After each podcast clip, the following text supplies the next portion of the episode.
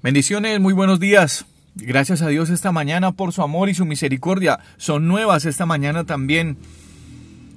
Su amor y su naturaleza de amor y de fidelidad hoy siguen estando vigentes, siguen siendo reales y están disponibles para nosotros. Hoy tenemos una oportunidad más de acercarnos a Dios y de conocerle como Él es. En esta reflexión quiero compartir eh, algo como la continuación de lo que estábamos hablando ayer acerca de las excusas, ¿sí? Y junto con las excusas a veces aparece el miedo.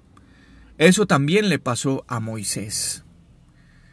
Cuando Dios le habla y le encomienda ese trabajo de sacar al pueblo de Israel de la esclavitud en Egipto, allí en Éxodo 4, el capítulo, eh, Éxodo, capítulo 4, verso 1 al 5, dice que Moisés le respondió al Señor, ellos no me van a creer, ni me van a, no, no van a oír mi voz, porque dirán, no te ha parecido Dios a ti. Y el Señor le respondió, ¿qué es eso que tienes en tu mano? Y él le respondió, una vara. Él le dijo entonces, échala en la tierra, y la echó, y se hizo una serpiente, y, y Moisés huía de ella. Entonces dijo el Señor a Moisés, extiende tu mano y tómala por la cola. Y Moisés extendió su mano y la tomó y se convirtió una vez más en una vara en su mano. Por esto creerán que se te ha aparecido Dios, el Dios de tus padres, el Dios de Abraham, de Isaac y de Jacob. Yo no sé si en algunas ocasiones o en cuántas ocasiones nos hemos sentido intimidados por la opinión de los demás. Normalmente, o en los tiempos del colegio, para los que ya estamos un poquito entrados en años, eh, siempre ha sido como muy incómodo y, da como mucho miedo pararse frente al grupo de los compañeros y exponer un tema, hablar en público o cuando tal vez el profesor de, la clase eh, nos hacía una pregunta que deberíamos responder delante de todos para expresar nuestra posición o nuestra opinión. Igual también, ya de adultos sentimos los mismos nervios. O el temor en esa primera entrevista de trabajo, o si no es la primera, si no es el intento número 200 en una entrevista de trabajo, seguimos sintiendo el mismo temor. Si, si usted y yo compartimos esas mismas experiencias, eh, en algún momento sabemos que es sentir el miedo a la opinión de los demás. Moisés sintió exactamente lo mismo. Moisés sintió ese terror de hablarle al pueblo, a un pueblo frustrado, a un pueblo esclavizado, a un pueblo subyugado. Y tenía que ir Moisés a contarles que Dios había hablado con él y le había manifestado el plan que Dios tenía para sacarlos a ellos de esa situación. Y, y el miedo, el temor, estuvo a punto de detener ese propósito de Dios con Moisés. Y, con ese miedo y con ese temor, también todas las bendiciones que se derivarían de, de ese plan que el Señor había trazado para ellos y para Moisés. Cuando nosotros nos dejamos llevar por el miedo, porque en lo que podíamos compartir ayer, veíamos que las excusas trajeron a la vida de Moisés, al pensamiento de Moisés, también trajeron el miedo.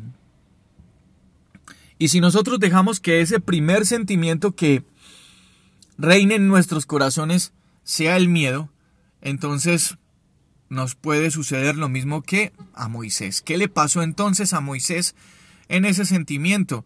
Pues podemos limitar nuestra capacidad de recibir las bendiciones de Dios y nos podemos exponer a ser presas de la duda y de la angustia, quedarnos paralizados sin reacción, sin respuesta frente a las situaciones en las que el Señor ya determinó que nosotros estamos llamados a hacer algo importante.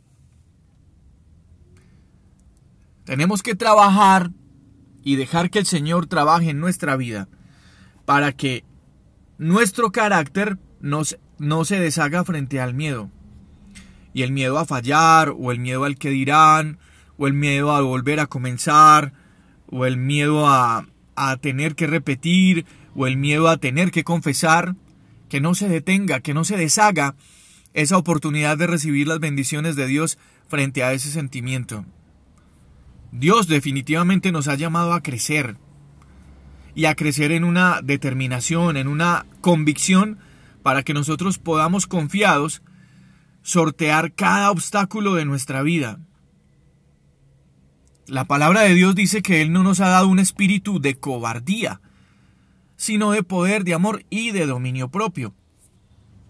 Entonces, Dios tiene un plan muy especial con cada uno de nosotros, un propósito con cada uno de nosotros. Y hoy es el día para determinar.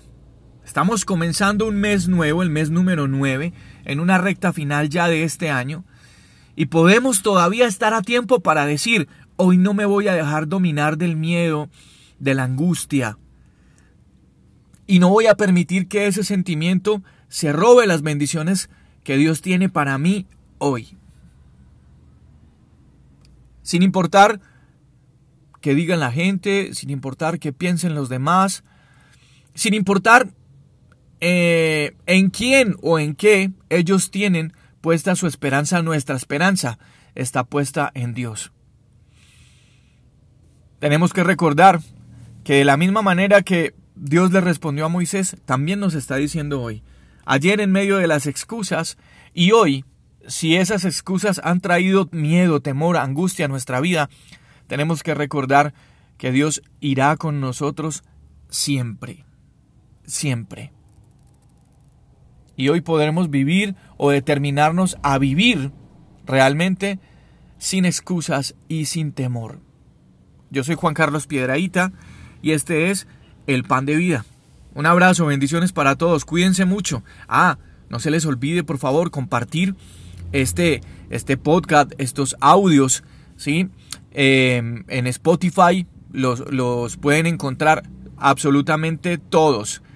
Desde el año pasado, todos los audios, todos los podcasts están allí consignados en Spotify y lo puedes compartir también para bendecir a otras personas.